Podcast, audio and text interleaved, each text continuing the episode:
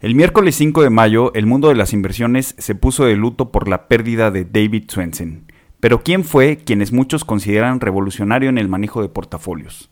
Acorde a Charles Ellis, autor del libro Ganando el juego de perdedores, así como hay pintores que revolucionaron la manera en la que otros pintan, Swensen cambió la forma en la que los profesionales de inversión pensamos acerca de las inversiones.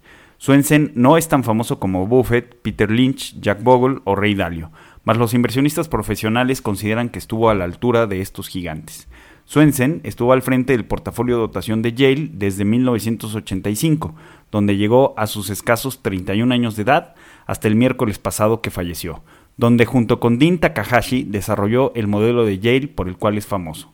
Swensen fue partidario de la diversificación en los portafolios, una característica principal del modelo de Yale, el cual distribuye sus recursos entre acciones públicas y privadas, recursos naturales, bienes raíces, bonos y otras clases alternativas de inversión.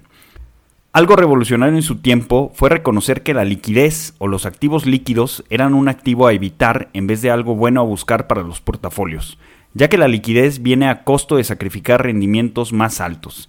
En vez de activos líquidos, su modelo favorece una exposición relativamente elevada a activos de inversión como private equity o capital privado en comparación con portafolios más tradicionales. Este modelo, al demostrar ser exitoso, fue replicado por más directores de inversión de universidades como Harvard, el MIT y Princeton. A septiembre de 2020, el fondo de Yale alcanzó un valor de 31.2 mil millones de dólares, con rendimientos de 10.9% en los últimos 10 años y 9.90% en los últimos 20.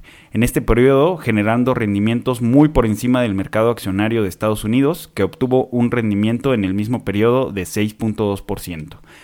Del fondo de Yale proviene alrededor del 35% de los gastos de la Universidad de Yale.